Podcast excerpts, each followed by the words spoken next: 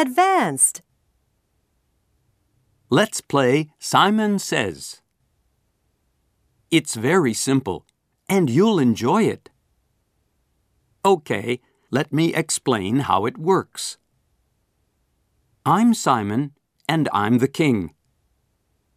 You have to do what I say. For example, when I say, touch your head, you touch your head. Got it? Now stand up. Let's begin. Simon says, touch your head. Simon says, touch your shoulders. Simon says, touch your knees. Okay, you seem to follow well. Listen carefully, okay?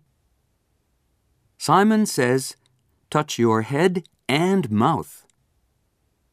Simon says, touch your knee and ankle.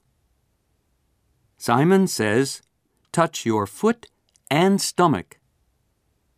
Simon says, touch your wrist and back. Simon says, touch your toe and elbow. Simon says, touch your shoulder and waist.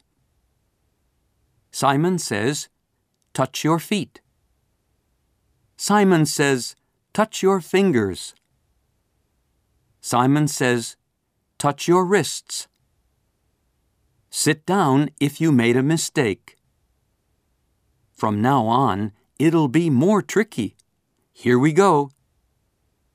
Simon says, hop on your left foot and rub your stomach. Simon says, raise your right hand and bend your left knee.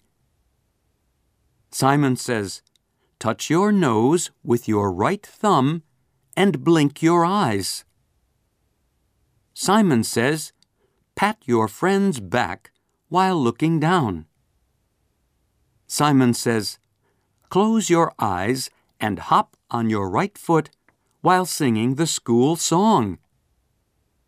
Who's still in the game? Wow! You did a great job!